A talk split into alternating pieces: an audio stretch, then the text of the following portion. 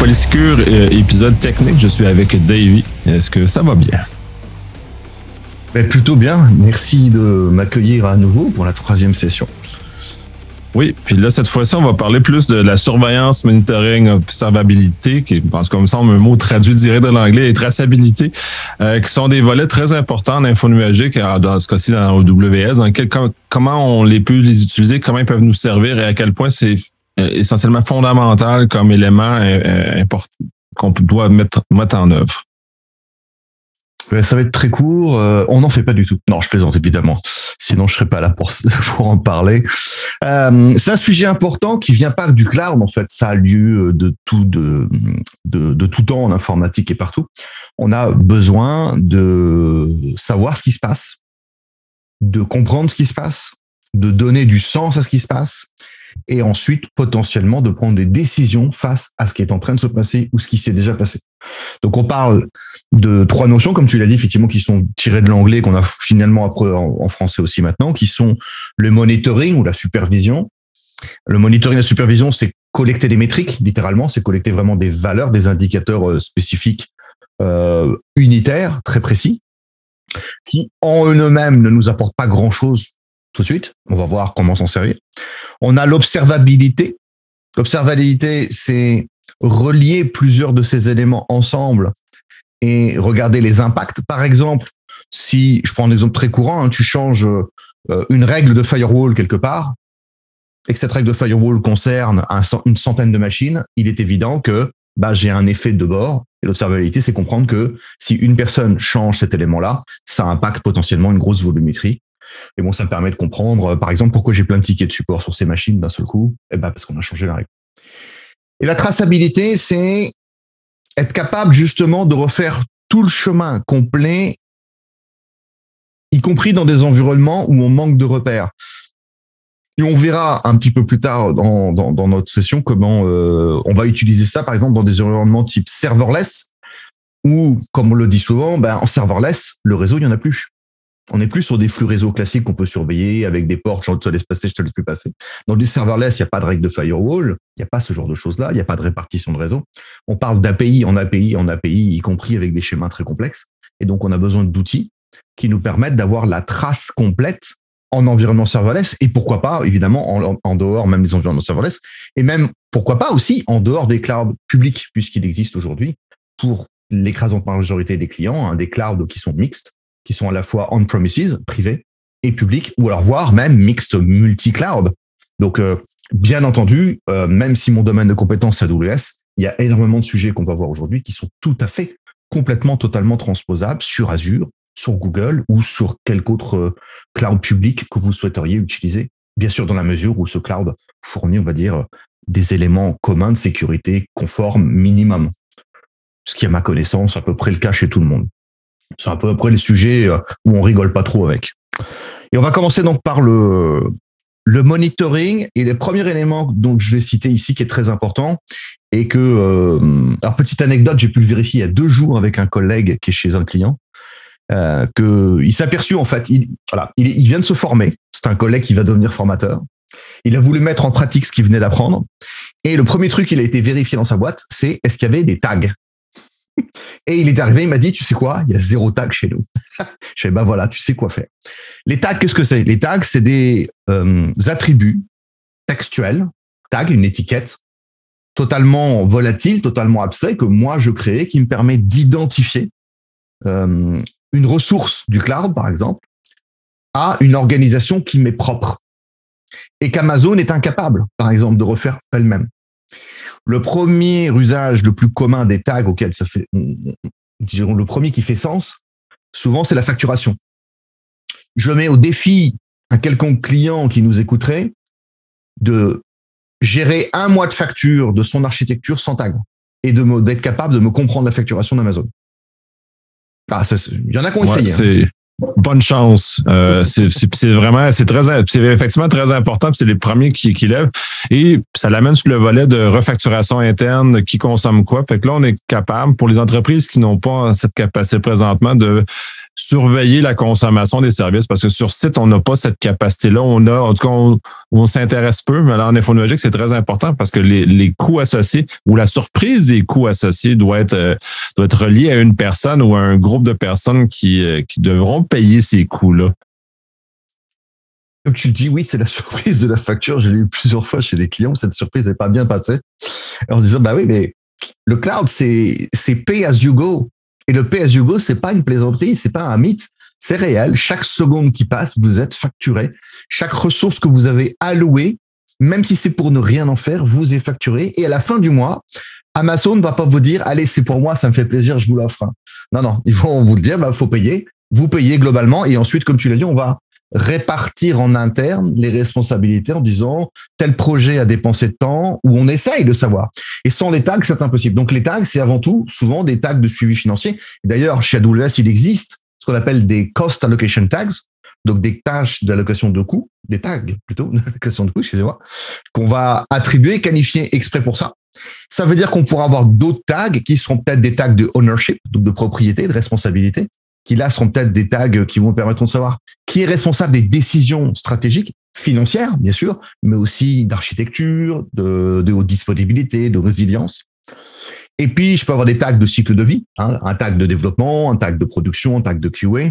Donc, imaginez que vous ayez des tags de numéro de version, de cycle de vie, d'appartenance à des applications spécifiques avec le nom de l'appli, d'appartenance à des systèmes de clustering. Ça peut, comme ça, ça nous permettrait d'avoir vraiment un filtrage très poussé.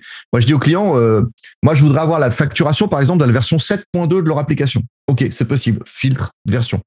Je pourrais avoir ensuite un tag de cycle de vie parce que je voudrais la facturation du développement de toute l'appli. OK.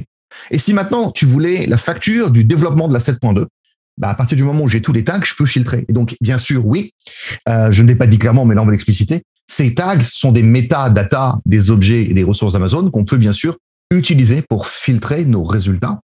Ça veut dire que ces tags vont pouvoir me servir aussi. On revient sur le sujet qu'on a parlé la dernière fois avec IAM pour faire des policies IAM basées sur les tags.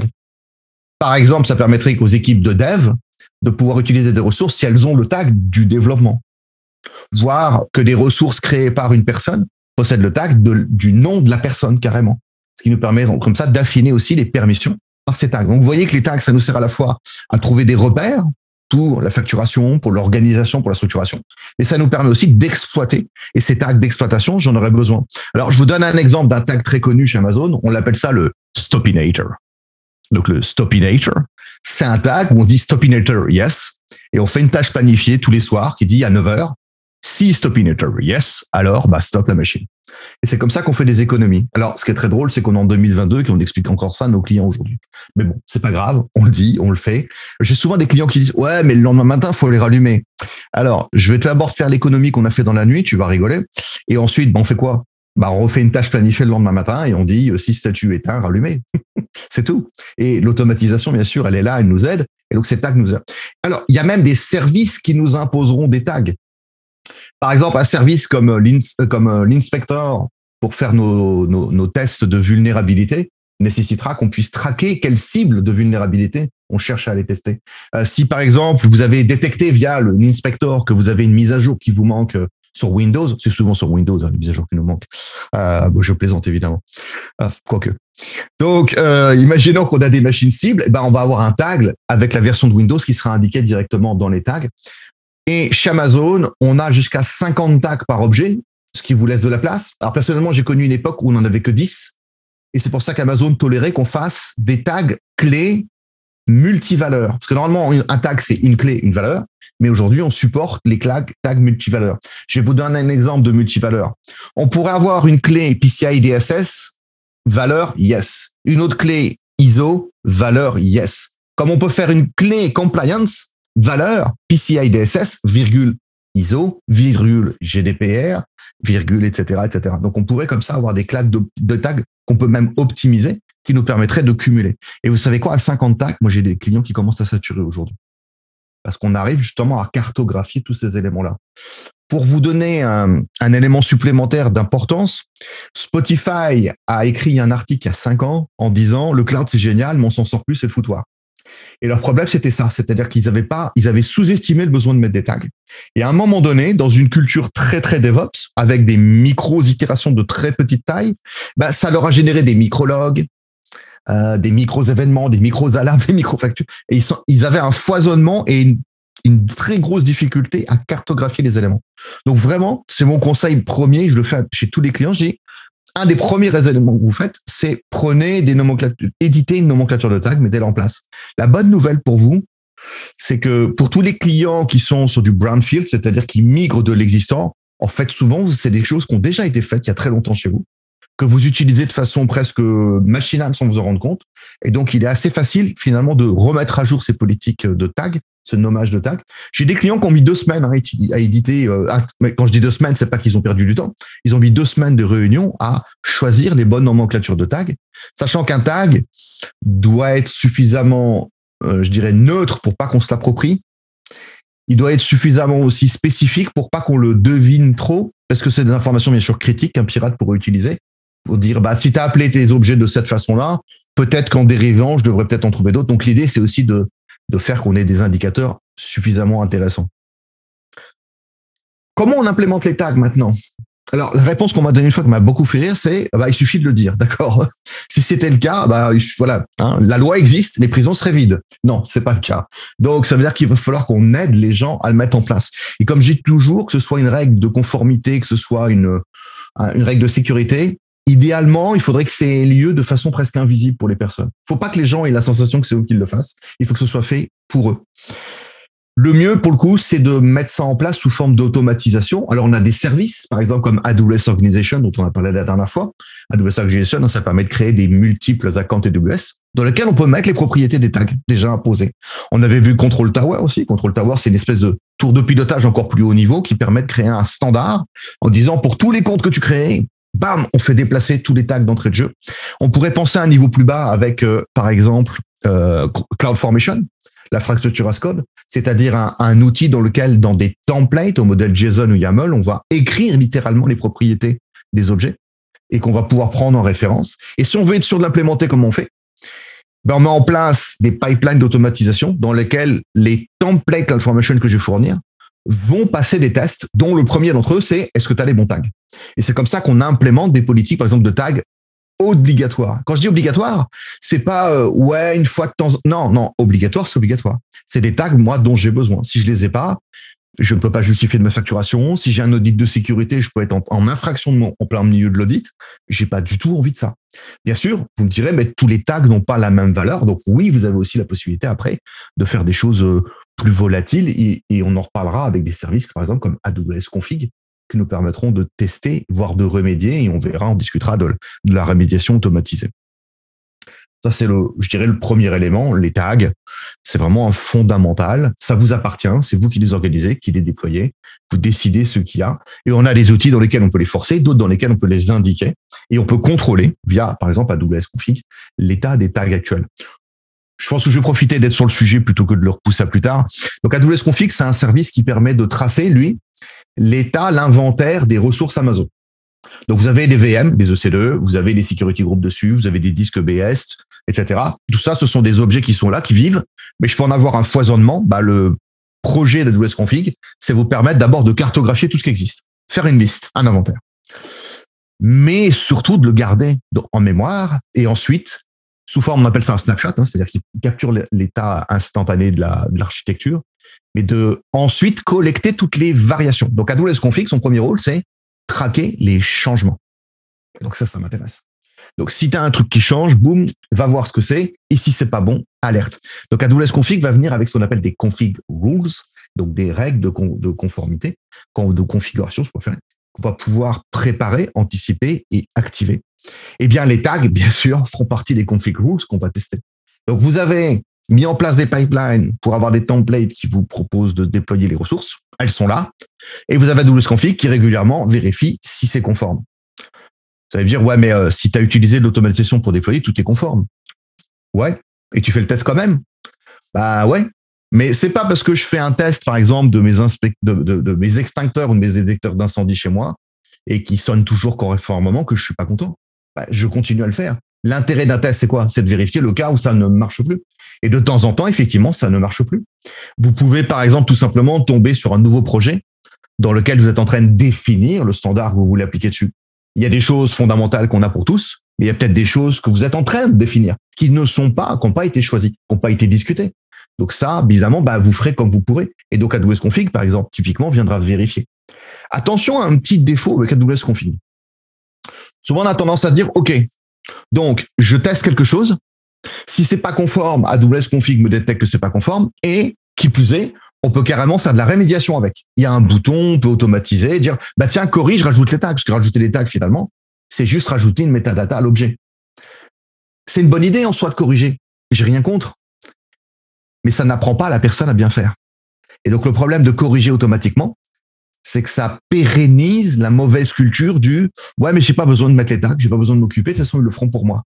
Et quand ce sont des tags où on a la responsabilité nous de les mettre, quand c'est aux équipes de les choisir, j'ai envie de les éduquer dans le bon sens. J'ai envie qu'ils m'aident, qu'ils les remplissent au bon endroit et pas de passer mon temps à corriger pour eux. Sinon, AWS Config risque de faire de la, mise en, rémédiation constante et c'est pas pérenne pour moi parce que au bout d'un moment, vous allez avoir des alertes de non-conformité, des alertes de remise en conformité et vous allez avoir un tel foisonnement que vous serez plus capable en fait de comprendre ce qui est en train de se passer. Et on l'a dit, le début de ce module, c'est quand même de donner du sens. Donc je vais garder l'automatisation pour faire, on va dire 99% du boulot. Et puis le pourcent restant, je vais le contrôler avec AWS Config pour vérifier l'état. Et puis, vous savez quoi? Comme je dis toujours, ce qu'on a fait aujourd'hui est déjà plus vrai demain. Donc ça veut dire que je vais aussi être face à des architectures qui changent, qui évoluent. Et à partir de là, j'ai besoin, moi, que mes outils mes moyens de mis en œuvre pour euh, superviser, surveiller, soient eux-mêmes capables de s'adapter, de prendre en compte ces changements. Ensuite, une fois que ça c'est fait, on va avoir besoin de ben, mesurer ce qui se passe, mesurer de la métrique. Et ça, c'est le boulot de CloudWatch.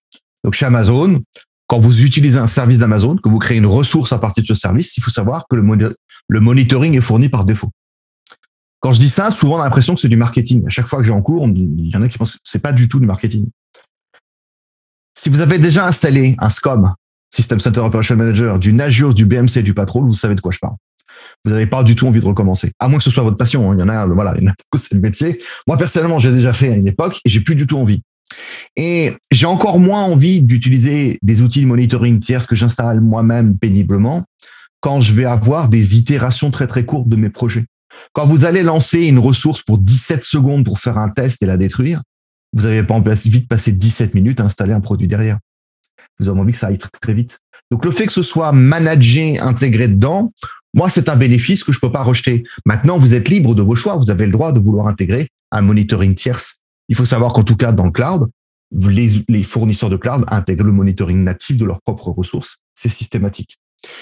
Maintenant, le monitoring de leurs propres ressources, ça veut dire qu'Amazon, comme Azure, comme Google, vont chacun à leur tour fournir des métriques qui font sens pour leur service. Et souvent, vous savez quoi? Ben, les clients sont un peu surpris. Parce que si je prends par exemple le cas de l'EC2, la VM, les métriques standards que l'on a par défaut, c'est consommation de CPU, ok, consommation du réseau, performance et latence, ok, disque, même chose, mais on n'a pas la mémoire.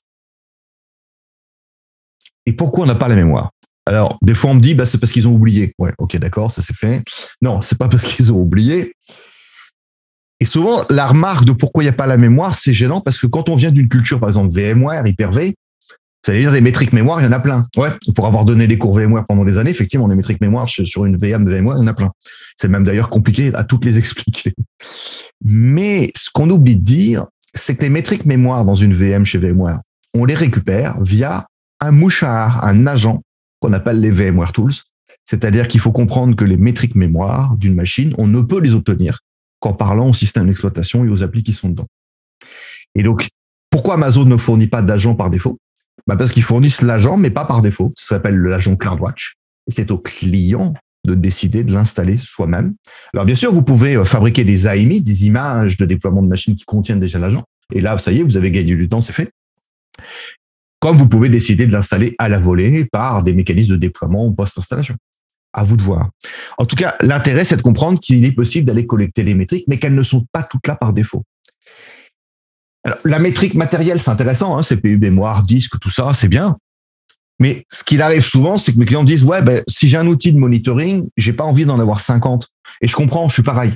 C'est déjà, imaginez que vous avez 12 000 EC2 à mesurer, que vous avez, euh, je sais pas, 45 applications, 34 euh, bases de données. Vous n'avez pas envie d'envoyer ça dans trois outils de monitoring différents. Si en plus vous faites ça sur du cloud transversal avec d'autres outils, l'idéal c'est de centraliser pour pouvoir avoir tous les éléments de la compréhension à un seul endroit pour vous aider à gérer. Surtout sur des grosses architectures.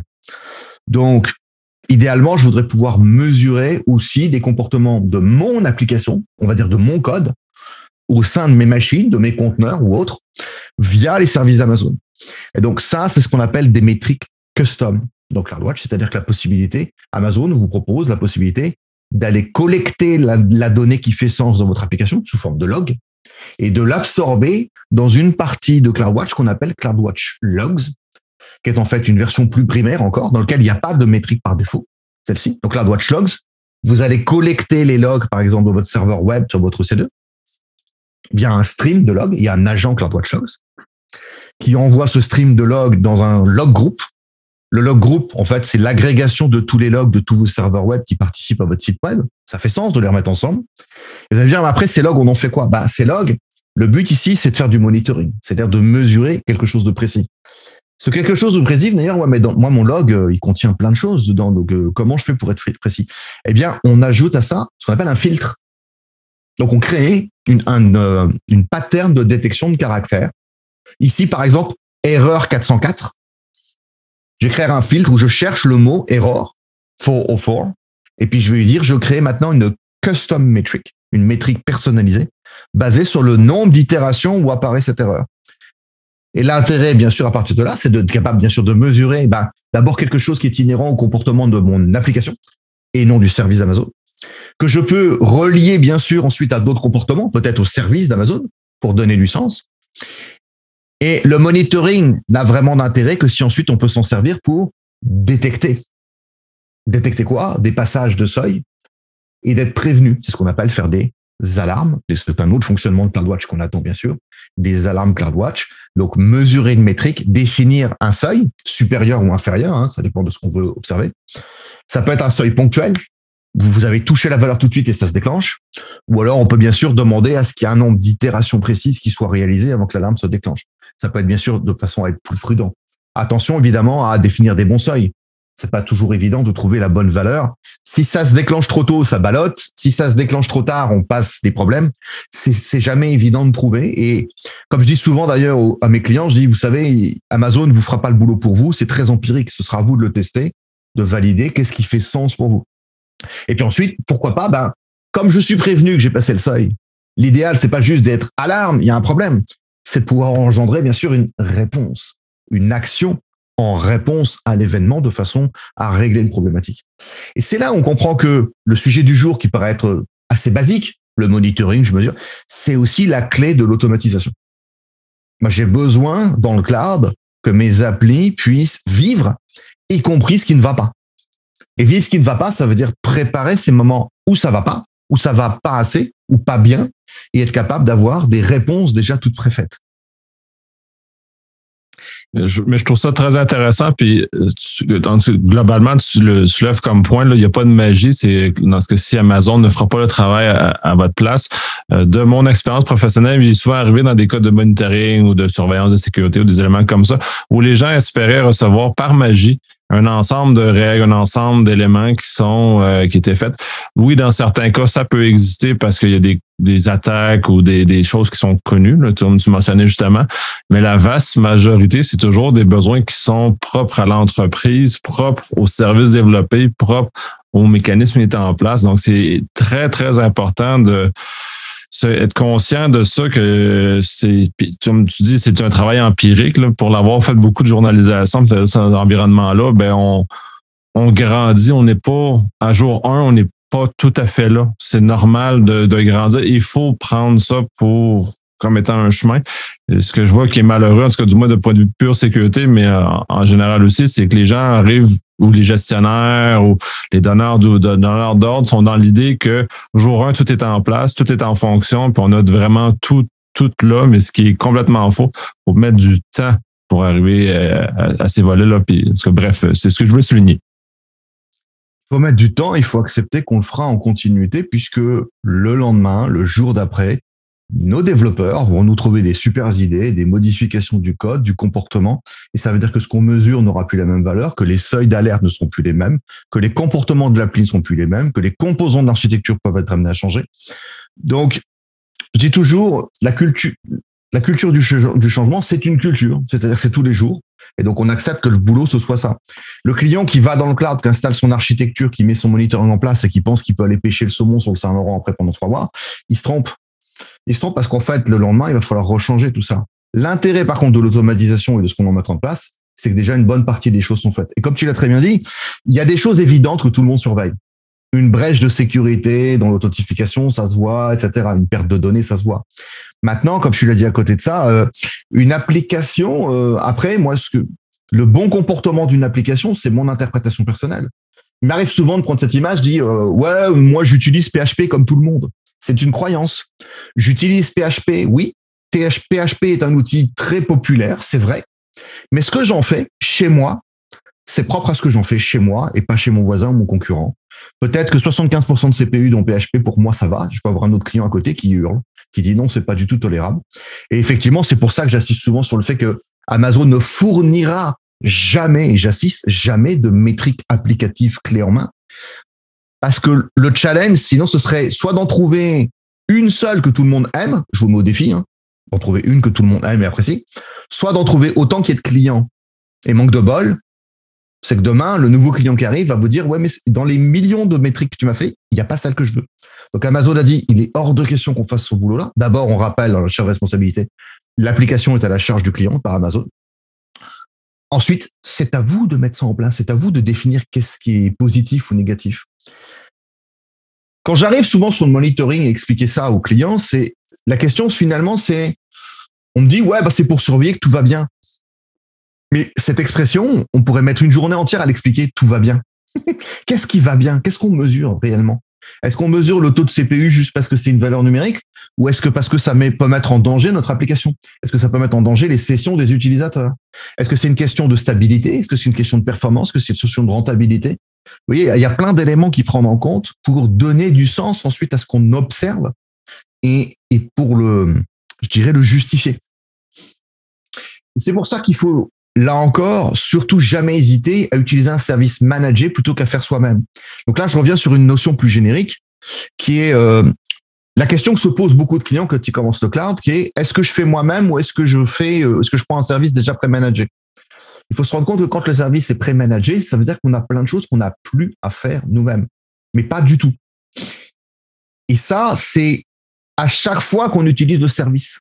Donc, si vous utilisez, je sais pas, un service, vous créez des disques durs ou des bases de données 150 fois par jour, ça fait 150 fois en moins, vous n'avez pas à les installer. Donc, c'est un énorme bénéfice. Ça veut dire que le monitoring est intégré. Ça veut dire que la surveillance est intégrée. Et qui plus est, en plus, dans ce monitoring, il y a peut-être déjà des alertes ou des statuts important. Par exemple, dans une EC2, quand vous la créez, vous avez ce qu'on appelle le, statut de health check. Vos EC2 viennent avec une petite métrique qui est le, connue sous le nom de 2.2. 2.2 parce que c'est le slash 2.2. Vous avez un, deux tests qui sont faits en fait entre l'EC2 et la, euh, la VM et l'hyperviseur et certains paramètres, on va dire connexion réseau de la VM, qui permet d'estimer si la VM est sur un hyperviseur viable. Vous n'avez pas à le faire. En fait, c'est déjà là, ça vous l'indique. Si vous démarrez une EC2 qui est toute neuve et que le check ne passe pas, c'est systématique. On dit, on, répare pas. On éteint, on rallume. Ce qui va automatiquement changer la serveur euh, la, VM d'hyperviseur et qui va automatiquement, ouais, 99% des cas, régler le problème. Et s'il y a vraiment un souci avec la machine, vous venez de la faire. On la détruit, on en refait une. On se pose pas la question. Ça veut dire qu'ensuite, il va falloir qu'on collecte toutes ces informations, qu'on estime comment les gérer, et puis ensuite qu'on prépare les réponses automatisées. Donc les réponses automatisées, on a dit, bah, ça peut être d'abord une alarme, une simple notification. Alors les alarmes de CloudWatch sont liées à un autre service que certains d'entre vous connaissent peut-être, qui s'appelle SNS, Simple Notification Service, qui permet d'envoyer des emails, mais aussi d'aller se connecter à endpoint HTTP, HTTPS. Et là, je vais répondre à ceux qui me disent ouais mais tu sais moi je suis en cloud privé aujourd'hui Amazon c'est qu'une extension de chez moi et aujourd'hui j'ai des outils de supervision tierce Bah, la bonne nouvelle, c'est que via ce, type de notification, on peut bien sûr venir collecter les notifications et les rentrer dans d'autres outils. On peut, via les API d'Amazon, bien sûr, aussi collecter les logs nous-mêmes directement et, par exemple, alimenter des outils tierces. On peut renvoyer des métriques dans Splunk, dans Datadog, par exemple. Ou alors, on peut carrément mettre des, il y a des connecteurs pour ces outils-là pour venir collecter l'information. Donc, dans le cas d'architecture transverse, aujourd'hui, on a un mariage qui est fait. Et d'ailleurs, Amazon a rajouté un service il y a un peu plus d'un an maintenant à peine, qui s'appelle EventBridge. Un service, c'est un service qui n'est pas très connu, mais qui permet, c'est un bus d'événements, qui permet de venir prendre un Datadog, par exemple, et de dire, moi, dans Datadog, j'ai des informations concernant mon appli on-premises, et quand elle est en mauvais état, je voudrais qu'elle reprenne chez Amazon. Sauf qu'aujourd'hui, jusqu'à aujourd'hui, j'avais pas le lien. Et avec EventBridge, je peux créer un canal de communication entre mon Datadog, envoyer mes événements déjà pré-renseignés dans EventBridge qui dit ce type d'événement-là, je voudrais telle réaction dans Amazon. donc là, on commence à faire le lien. Évidemment, les éditeurs de cloud sont obligés de faire ce travail-là. Ils sont obligés de penser, comment dirais-je, pas de ils sont obligés de réaliser la réalité de leur marché. Amazon, comme Azure, comme Google, aimerait bien être les seuls au monde. D'accord, on comprend. Mais c'est un rêve. la réalité de nos clients, c'est qu'aujourd'hui, on est sur du multi-cloud, sur une écrasante majorité du, du marché. Et quand je dis du multi-cloud, c'est pas juste on-premises, c'est pas de l'hybride. On-premises, un cloud public. Mais quasiment tous mes clients aujourd'hui sont, sont de l'hybride. La plupart d'entre eux font AWS Azure ou AWS GCP. Mais faisons moi-même de l'AWS. Évidemment, je rencontre rarement les clients qui font Azure GCP puisque je travaille pas avec eux. Mais il en existe. C'est évident. Qui travaillent sur les deux. Donc là, j'ai besoin d'outils transversaux. Maintenant, on se pose la question, dans ces moments-là, ouais, mais comment je fais pour savoir si je garde ces outils transversaux? Dans un cloud hybride, moi, la question que je pose aux clients, c'est t'as quelle partie en public, t'as quelle partie en privé? Si la majeure partie de votre architecture, elle est privée, je peux comprendre qu'on prenne quelques métriques de CloudWatch et que les envoie dans un outil tierce de supervision en privé, puisque finalement, l'outil, il gère majoritairement des outils autres qu'Amazon. Mais le jour où cette portion, elle change, je me poserai la question de, est-ce qu'il n'est pas plus intéressant pour moi d'aller voir si Amazon, via des agents, et Amazon fournit ce genre de technologie, peut aller collecter des métriques on-premises pour les centraliser. L'idée que je vous dis, c'est pas de vendre de l'Amazon. Que vous en fassiez demain ou pas, ça ne m'importe peu. Ce qui m'intéresse, c'est de comprendre qu'est-ce qui est pratique pour la supervision sur une échelle assez large. Si demain, vous gérez 8000 EC2, 25 000 conteneurs, vous n'avez pas envie d'aller avoir 54 consoles différentes de trois outils différents. Vous voulez que tout soit centralisé, ce qui vous aidera à centraliser votre vue, mais aussi à donner du sens plus facilement. Il n'y a rien de pire que d'aller chercher des logs à un endroit, puis le reste des logs à un autre et d'essayer de les rassembler après. C'est très difficile de donner du sens. Je dis pas que c'est pas possible, je dis pas qu'il y en a pas qui le fassent, mais c'est plus difficile. Et quand on est en stress, quand il y a une urgence, qu'il y a quelque chose à gérer, on n'a pas envie de se rajouter un degré de difficulté supplémentaire. On n'a pas à le faire. Donc, si je peux, je vais aller regarder si les outils du cloud sont adaptés à ça, me permettent. Et un truc comme EventBridge, typiquement, c'est ne pas faire le choix entre les deux. C'est la possibilité de dire, pour l'instant, je garde un mixte des deux, mais j'ai la possibilité, en tout cas, d'avoir, vous voyez, ces canaux de communication qui me disent, c'est possible d'interagir et de faire glisser le message pour qu'il soit lui-même bien capté et ensuite engendrer l'action, au même titre que si ça avait été une métrique interne. Oui, ça, puis je vais en rajouter là-dessus, puis c'est d'ailleurs très important parce que ces, ces événements hétérogènes-là sont plus existants que les gens en pensent.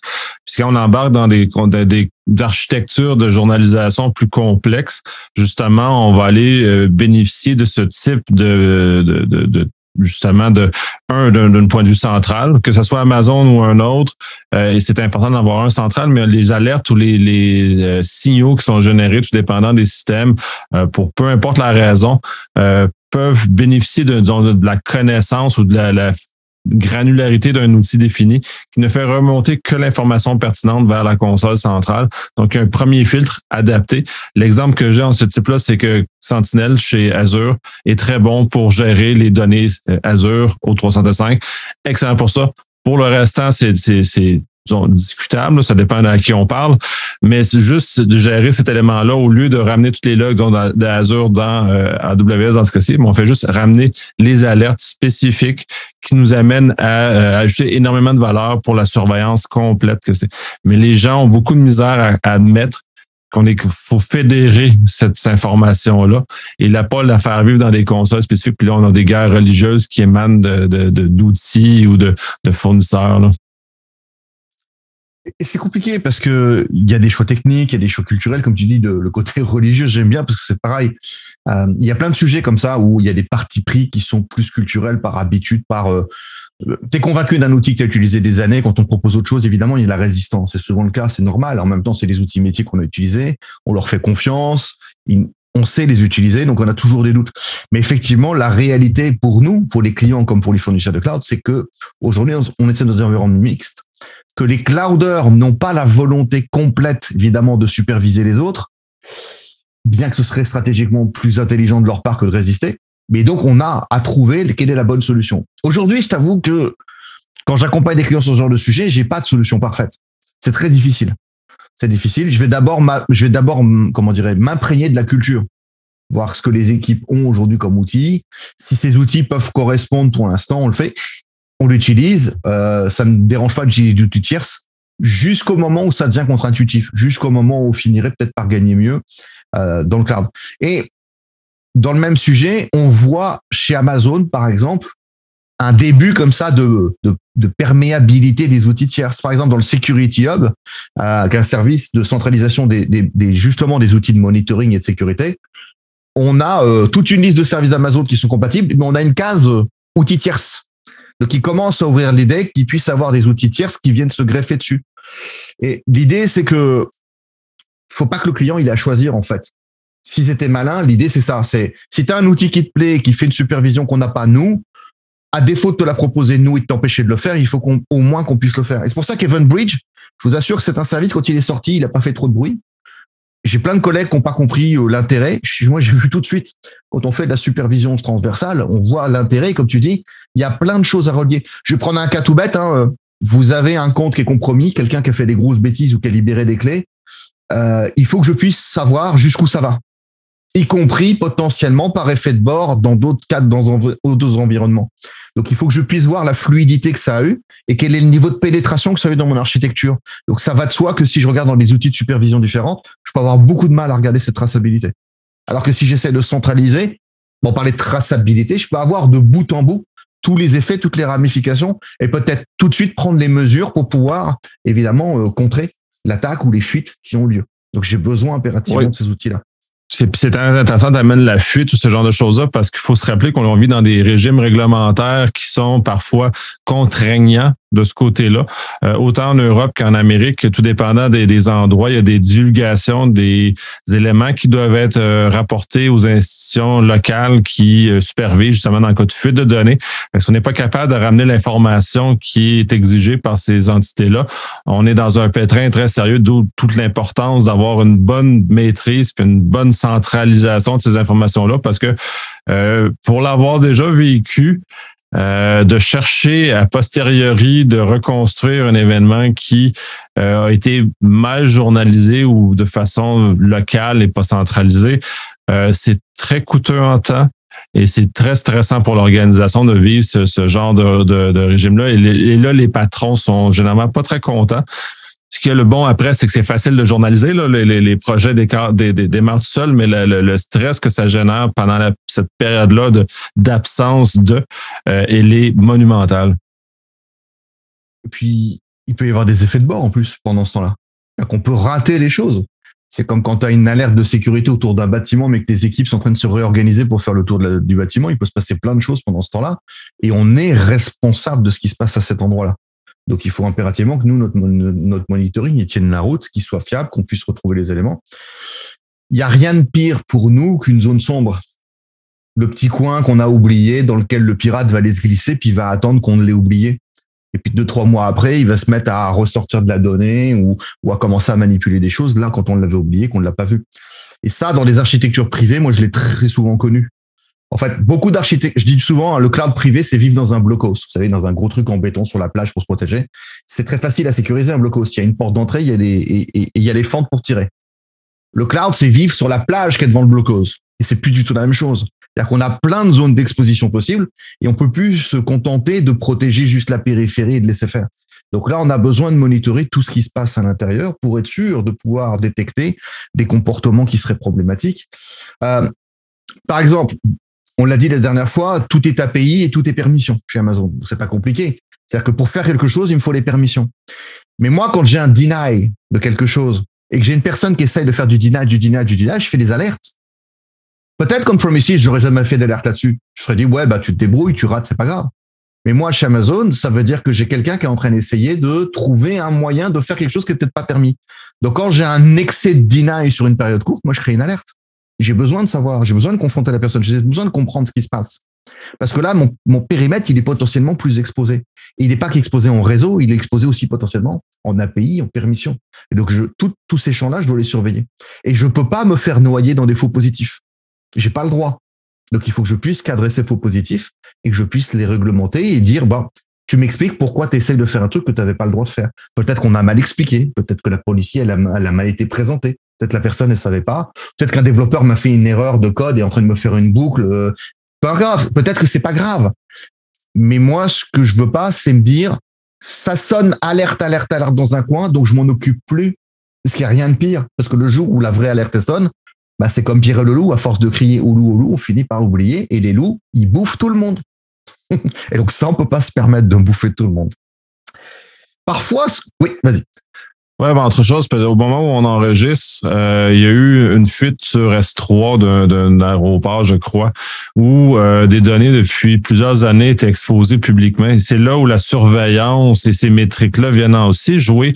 Euh, on peut on peut tolérer que les gens fassent des erreurs, mais il faut être capable de rattraper ces erreurs-là d'une façon ou d'une autre. Et ces moyens-là sont primordiaux pour nous aider à les attraper et à éviter le fiasco que là, mais tu sais, un bucket S3, rendu maintenant, c'est rendu un gag, là, à quel point il y en a eu qui ont fuité dans le passé, là, mais c'est juste d'avoir cette analyse constante, de juste, juste s'assurer d'avoir dans, dans, dans, les différents éléments d'observation, on est capable d'obtenir les métriques, on est capable d'obtenir des éléments qu'on est capable d'obtenir. Là, il y aurait eu une alerte qui aurait dû lever il y a longtemps. Pour dire, hey, hey, qu'est-ce que vous faites là? là? Alors, pour l'anecdote, tu sais que chez Amazon, il y a un service par défaut qui fait ça ça signifie que, alors c'est Trusted Advisor. Trusted Advisor, hein, c'est le rappel des best practices du cloud pour Amazon. Alors best practice très euh, très théorique, hein, mais un bucket public typiquement, il vous met des alertes dans tous les sens. Alors ça, ça signifie que le client qui a fait l'erreur a fait une deuxième erreur qui est de se foutre des notifications des outils de sécurité. Et ça, c'est commun. Tu l'as déjà vu, on l'a tous vu. Des clients qui nous demandent de mettre tout en place, mais qu'on n'a rien à faire de ce que ça donne et par contre qui râle le jour où ça casse. Donc c'est-à-dire que tout ça, pour que ça ait du sens, il faut accepter les règles du jeu. Là, en l'occurrence, Trusted Advisor, il est fourni par défaut avec tous les clients. Et quand un bucket est public, il vous met des notifications dans tous les sens. Donc si ça dure depuis des années, ça veut dire qu'en fait, ils ont jamais tenu, ils ont jamais regardé. Et moi, j'ai des clients hein, qui, au bout de plusieurs mois, commencent à regarder Trusted Advisor. Donc ça veut dire potentiellement vous êtes exposé accidentellement, peut-être de bonne foi, hein, à des problèmes, mais en fait, vous n'avez même pas regardé à l'endroit où on vous rappelait vraiment les, les fondamentaux les plus basiques possibles. Et surtout, on le fait déjà pour vous. Et donc, je sais qu'aujourd'hui, Amazon a cette difficulté, et on l'avait dit la dernière fois, et c'est un sujet qui reviendra souvent, c'est la fameuse shared responsibility. C'est faire prendre conscience aux clients qu'à partir du moment où on est dans le cloud, on peut pas juste s'en foutre. On peut pas juste aller sur Saint-Laurent caresser les ours. Voilà, euh, ça marche pas quoi. D'abord parce que c'est très dangereux. Euh, en plus, il faut être là la bonne saison. Mais mais c'est parce qu'en fait, le fait d'aller dans le cloud ne veut pas dire qu'on arrête de bosser. On change juste d'environnement, on a des nouveaux outils, des nouveaux points de référence. Ça devrait même, au contraire, accentuer encore plus ces éléments-là, puisqu'on on peut s'exposer facilement. Le coût du bucket. Alors, Évidemment, le bucket S3 en public, sachez que c'est la faille de sécurité numéro un au monde, et pas que chez Amazon, chez tous les fournisseurs de cloud. Donc la faille de sécurité, c'est ça. C'est quelqu'un qui a sous-estimé la gestion des permissions, qui a laissé à d'autres le droit de mettre des choses en public, même si finalement ces métiers-là, ces personnes n'avaient peut-être, on dirait, aucune raison d'aller mettre des choses en public, mais on leur a laissé les droits. C'est d'ailleurs souvent quelque chose qu'on reprend en conseil. Hein. C'est l'excès de permissions qui n'ont pas de sens. Mettre un bucket en public, c'est pas anodin, c'est pas innocent. Ça n'a rien d'innocent. Et pourtant, on voit plein de clients donner le droit comme si, ouais, c'est normal, tu vois. C'est, c'est comme le droit de création et de delete. de destruction. J'ai jamais compris comment quelqu'un qui me demande un droit de création me demandait forcément un droit de destruction avec. Je une création accidentelle n'a pas les mêmes conséquences qu'un delete accidentel. donc on voit qu'en fait, les clients, là aussi, avaient par mauvaise habitude dans leurs environnements une gestion des permissions qui était un petit peu voilà superficielle.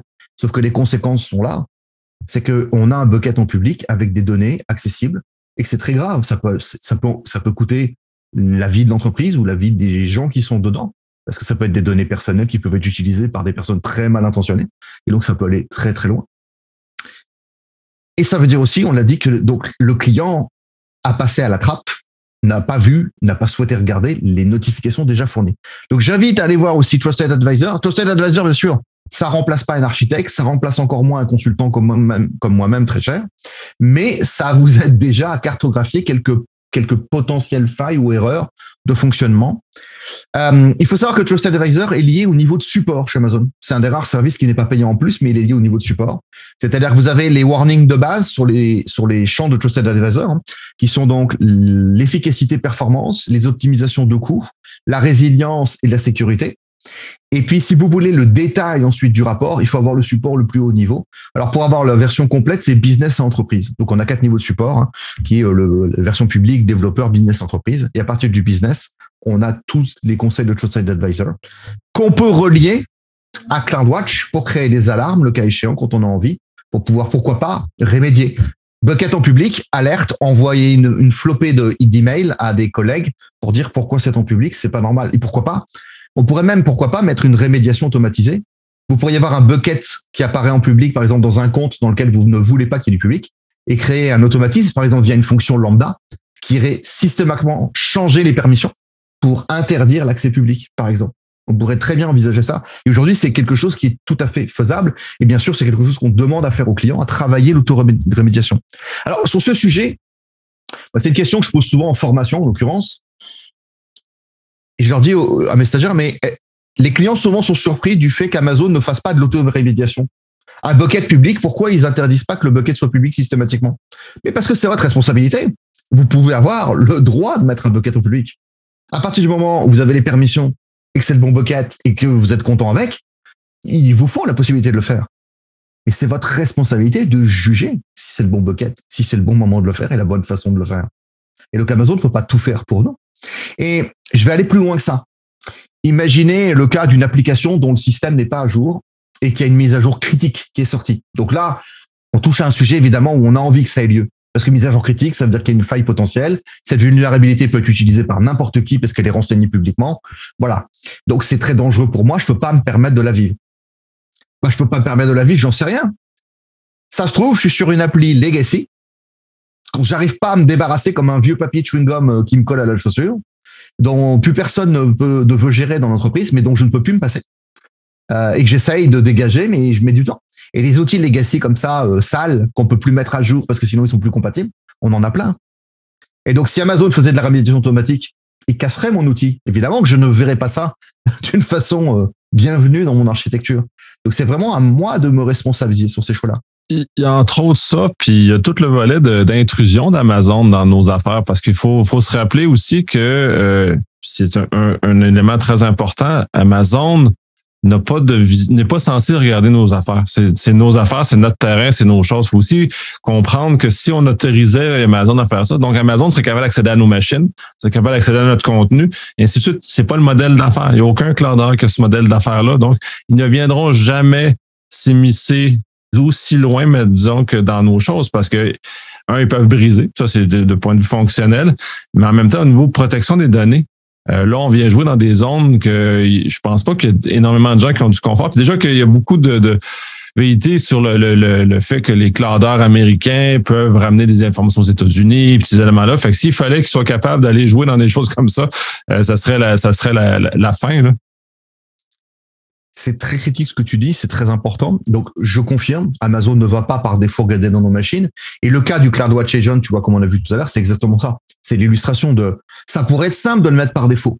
Mais dans la relation de confiance qu'on établit avec eux, il est impensable qu'ils nous le fournissent par défaut comme une caméra de surveillance au sein de ma machine. C'est à moi d'aller faire le choix. Là, j'ai cité par exemple l'inspector pour vérifier les vulnérabilités. C'est un outil par agent cet agent, on doit l'installer explicitement, on doit spécifier quel type de test on fait. Et ensuite, nous, nous ce qu'on a, c'est une liste de trouvailles, de findings. Et ensuite, c'est à, libre à nous d'aller tirer partie de ces findings pour aller ensuite, par exemple, avec System Manager, Update Manager chez Amazon, faire de la rémédiation. C'est à nous de l'orchestrer. Et c'est pour ça, souvent quand on explique dans le cours, on n'arrête pas de trouver des findings dans les outils. Souvent des outils donc on a dû installer, comme tu dis, ensuite qu'il a fallu qu'on exploite. Et donc ces findings, on doit créer l'automatisation. Et souvent, j'ai des clients qui ont du mal à comprendre. J'ai mais Amazon, c'était censé automatiser tout. Oui, mais pour automatiser tout, il faudrait qu'on leur laisse l'autorisation de tout dans ce cas-là. Moi, quand je vais dans un hôtel, euh, je suis d'accord pour que l'hôtel surveille les abords de la chambre, mais euh, quand je prends ma douche, j'ai pas tellement envie qu'ils viennent surveiller ma salle de bain, quoi. Il y, a une, relation de confiance et, je leur fais confiance pour ça. À partir du moment où je vais dans cet hôtel, je fais confiance pour établir qu'il y a une séparation entre les deux. Alors, c'est une question qu'on a souvent, c'est une question de, qui, est, qui est beaucoup plus importante qu'elle n'y paraît. Effectivement, comment on fait confiance à des fournisseurs de cloud? Ma réponse, elle est très simple. Ne leur faites pas confiance. Alors dire, bah dans ce cas-là, je vais jamais dans le cloud. Si, mais faites le nécessaire pour vous assurer que vous puissiez maîtriser ce qui se passe.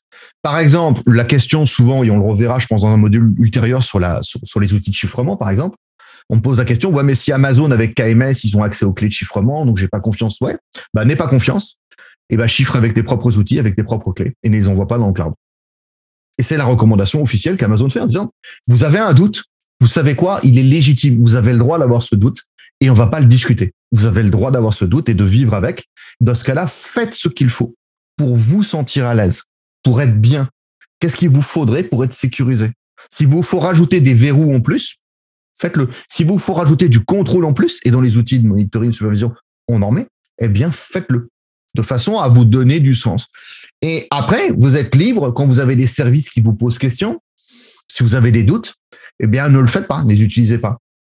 Personne ne vous oblige. Si vous voulez prendre des outils tierces, voilà, si par exemple le WAF d'Amazon ne vous plaît pas, vous en voulez un autre, vous prenez un autre outil.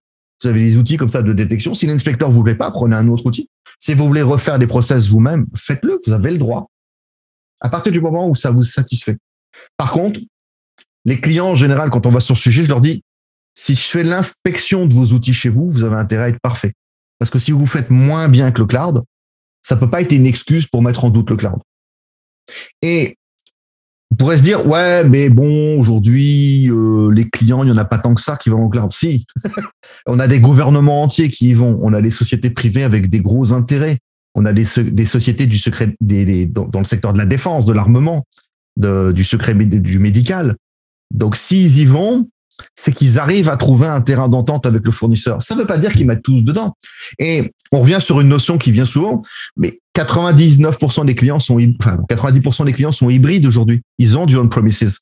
Et quand vous avez les trucs, vous voulez pas les mettre dans le cloud, ne les mettez pas dans le cloud, c'est tout. Le sujet est gros. Vous les laissez chez vous. C'est pas grave. Vous avez le droit. Il n'y a aucun problème à ça. Amazon ou Azure sera pas content parce qu'ils préféraient que vous soyez chez eux pour une question de facturation. C'est évident. Mais pour une question de sécurité, personne ne vous reprochera jamais de vouloir segmenter les choses. Au contraire, c'est du bon sens. Et si ça vous convient comme ça, c'est très bien. Mais cette relation de confiance, elle est importante. je l'ai toujours dit en cours euh, et en conseil. J'ai dit, si Amazon demain ou Azure, Google se fait avoir pour une question justement d'intégrité, je retourne faire du VMware pendant dix ans. Parce qu'en fait, le cloud va s'effondrer. On en est aujourd'hui finalement dans le système euh, du cloud au même niveau qu'on était dans le système des banques il y a 100 ans. C'est-à-dire qu'on est en train de faire le saut de la foi. On est en train de dire, bon, OK, on peut leur faire confiance, on a suffisamment de garanties. Comment on vérifie ce qu'Amazon nous fournit comme information? Je dis toujours, n'oubliez pas qu'Amazon est aujourd'hui euh, accrédité par 37 organismes d'accréditation et de mise aux normes. Entre PCI, DSS, ISO, IPA, etc. Mondialement, il y en a 37 c'est les mêmes organismes d'accréditation qui viennent vous mettre à l'épreuve, vous, quand vous voulez prétendre à ces accréditations. Sauf qu'ils le font globalement pour tout, pour tout Amazon sur la planète.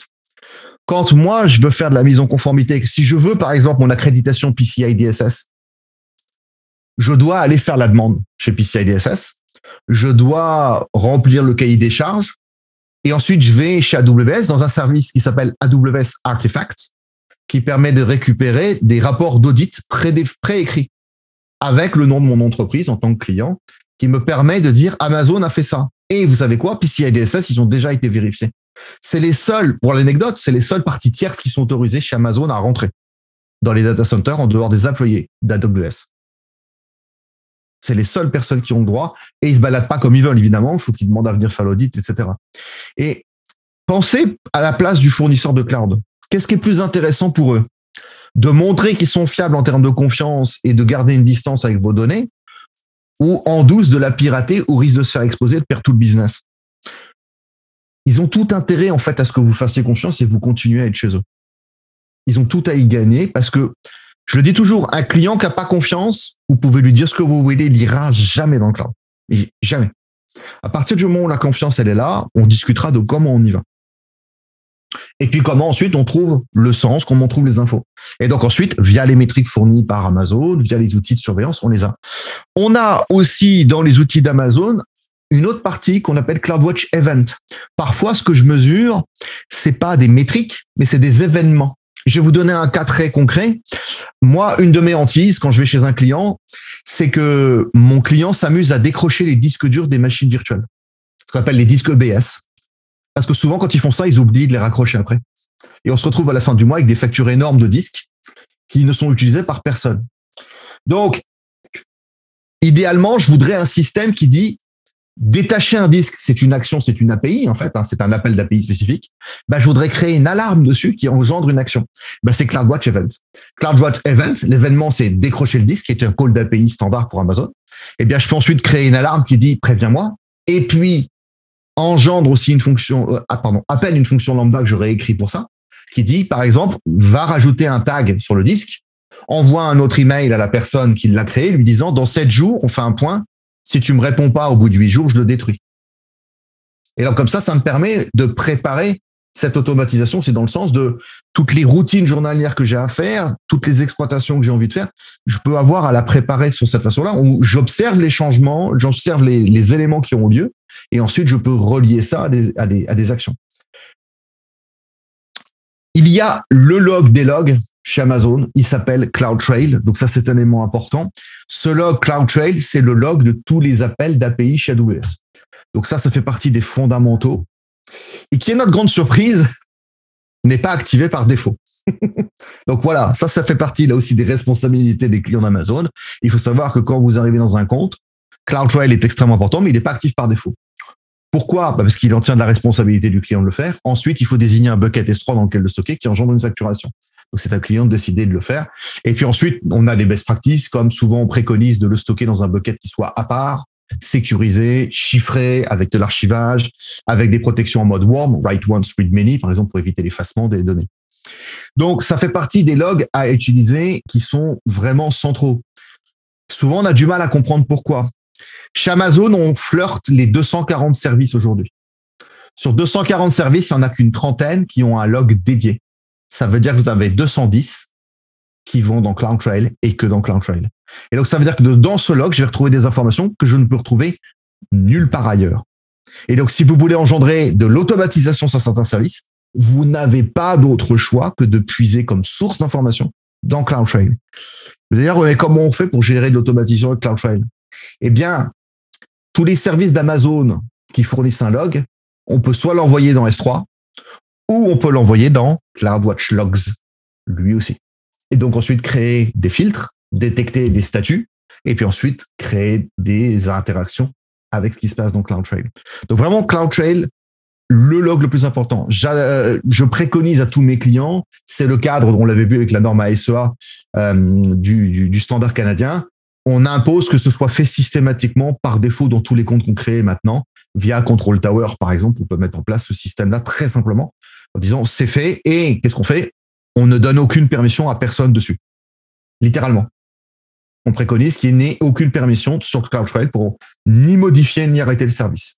Et on peut même créer des automates via des alarmes et euh, CloudWatch, euh, pardon, et euh, Lambda pour pouvoir automatiser, pourquoi pas, la remise en route du trail si quelqu'un essayait de, l'arrêter, par exemple. Mais techniquement, on va enlever carrément le fait que qu'on puisse faire cela, littéralement, pour éviter tout malentendu.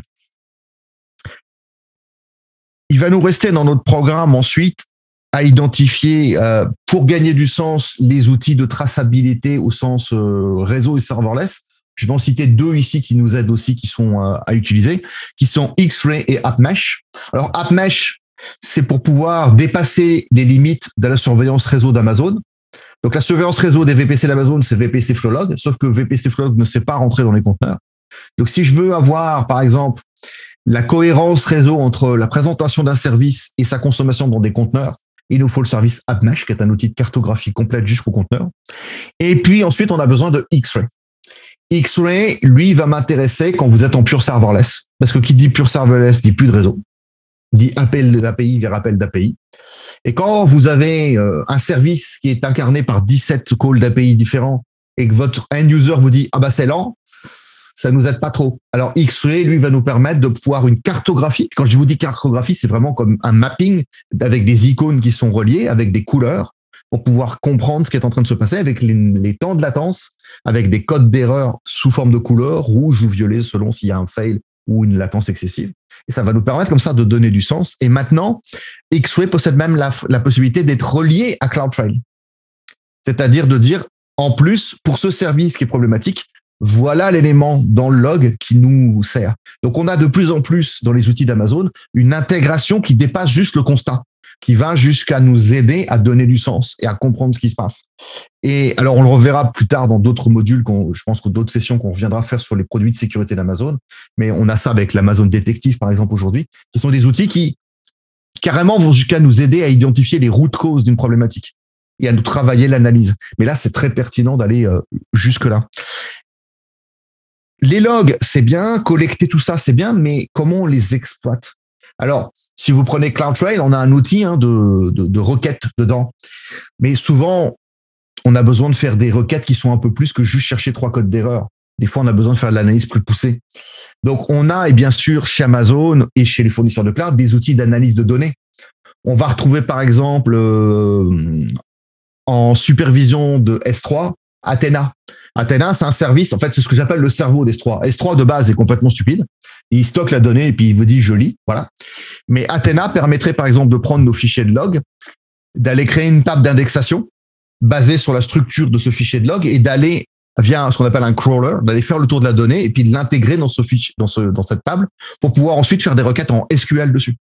Et donc de pouvoir dire tiens mon log, je vais faire une requête plus poussée, plus travaillée. Je voudrais voir le nombre d'itérations de, de fail d'une tâche ben, je vais le faire comme ça par une requête spécifique. Alors, l'argument qu'on me donne souvent du web dit, ouais, mais Athéna, il est cher. Oui, si tu le laisses brancher 7 jours sur 7 pour rien. Mais Athéna, je le fais sur une donnée statique étant lecture seule, donc je peux le faire une fois par semaine.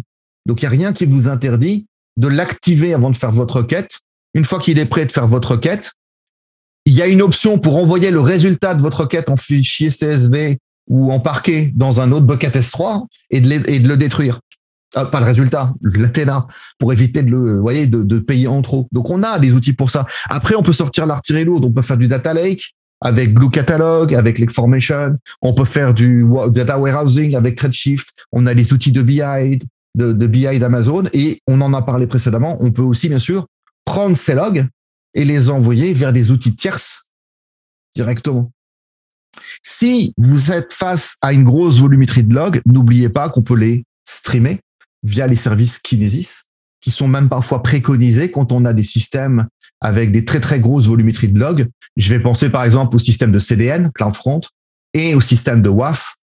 Euh, si vous avez euh, par exemple un site public extrêmement consommé et que vous prenez une attaque d'IDOS pendant 7 jours en même temps, euh, ben c'est des millions de requêtes par milliseconde ou par dizaines de millisecondes potentiellement. Donc vous imaginez le nombre d'entrées c'est ingérable comme ça. Il nous faut des outils de streaming pour absorber ces masses de logs, pour ne pas en perdre, être capable potentiellement d'en faire quelque chose de positif.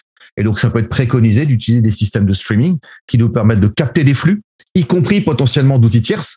Pensez à ça. Un outil comme Kinesis peut me permettre d'aller collecter des logs ailleurs qu'à sur Amazon et ensuite les centraliser là aussi dans le cloud pour en faire du sens.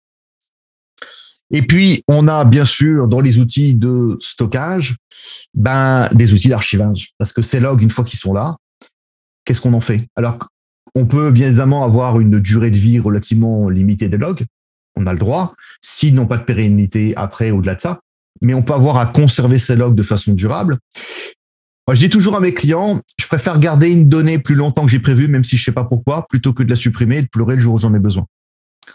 Et il arrive aujourd'hui avec le big data, avec l'analyse euh, à, on va dire, à grande échelle, qu'on ait des clients qui nous inventent des traitements dont ils avaient aucune idée il y a six mois. Par contre, ils sont ravis d'avoir deux ans de données derrière à pouvoir analyser.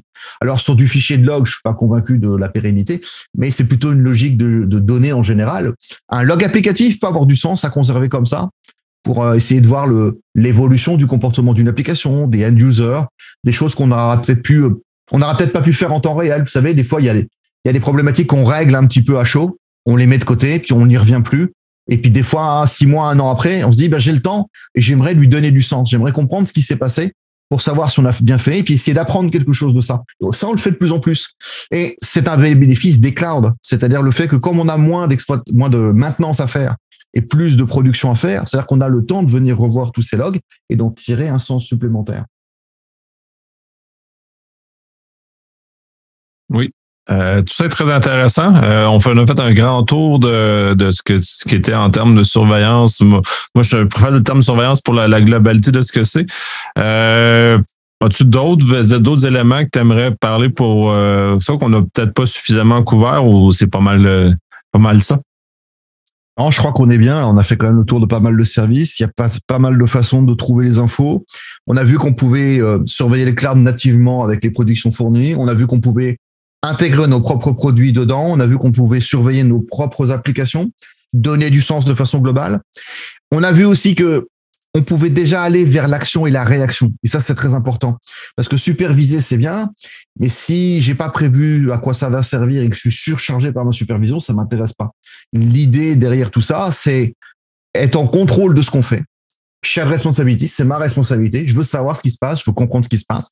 Je veux savoir si mes choix sont bons si mes stratégies sont bonnes, si ce que je fais évoluer a du sens.